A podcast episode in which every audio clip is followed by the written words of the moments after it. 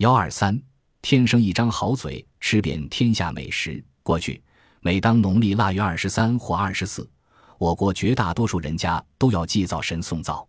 民间传说，每家灶头都有一位灶君、灶神老爷。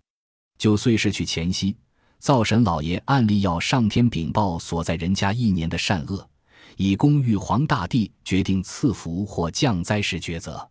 人们对这位县管的灶神老爷不敢等闲视之，唯恐他打小报告，故在送他上天前，总要供些韭菜和饴糖、麦芽糖，封住他的嘴，免得他在玉皇大帝面前说三道四，直至除夕再把他接回来。一年一度的祭灶神活动，成了中华民族独特的、带有幽默色彩的民俗文化活动之。宋代诗人范成大曾写了一首祭灶词。对祭灶的习俗用了生动的描摹。古传腊月二十四，灶君朝天欲演示，云车风马小榴莲，家有杯盘封点四，独头烂熟双鱼鲜，豆沙干松粉耳圆，猫犬畜会君莫嗔。宋君醉宝登天门，烧长烧短勿复云，祈取历史归来分。令人惊奇的是，习玉模式自有文献记载以来，几乎没多大变化。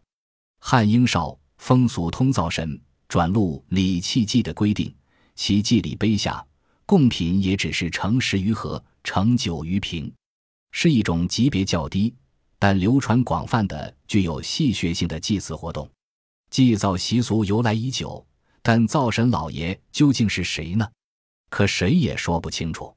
一种意见认为，灶神老爷原是一位上古帝王或其后裔。具体指谁？各家说法不同。《淮南子·四论》说：“炎帝作火死而为灶。”高佑注：“炎帝神农，以火得王天下，死托祀于灶神。”《太平御览》卷百八十六引《淮南子》一文云：“皇帝作灶，死为灶神。”于正谢《鬼祀存稿》卷十三灶神条引许慎意义说：“灶神，古《周礼》说。”专需有子曰离为祝融，似以为灶神。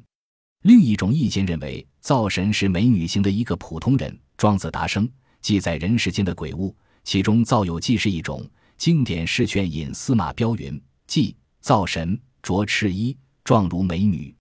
酉阳杂祖诺高记上说，灶神名魁，状如美女，又姓张名丹，字子郭，夫人字清纪，有六女，皆名茶恰。还有一种意见认为，灶神即是《史记·封禅书》所引白泽图所述火之精曰宋无忌，《三国志·魏志管录传》对上述做了解释。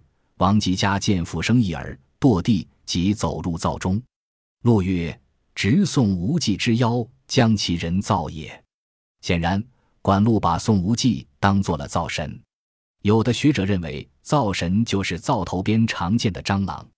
袁科在《神话论文及漫画灶神和祭灶》一文中说：“这种常见于灶上的小生物，故以为神物或鬼物，充而祀之，将它做了灶神。”殷周鼎彝多以禅文为饰，所刻绘的就是这么一种东西。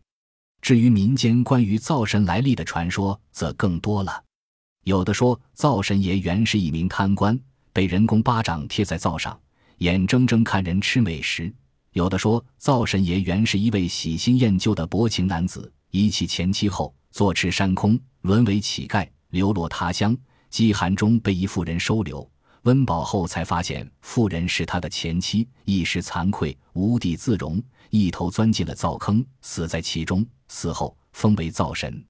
还有的传说说他原是个赌棍，甚至与土地爷赌起老婆来。范成大祭灶词中刻画的灶神形象。似乎是一位贪嘴而软的好好老头，灶神究竟是谁呢？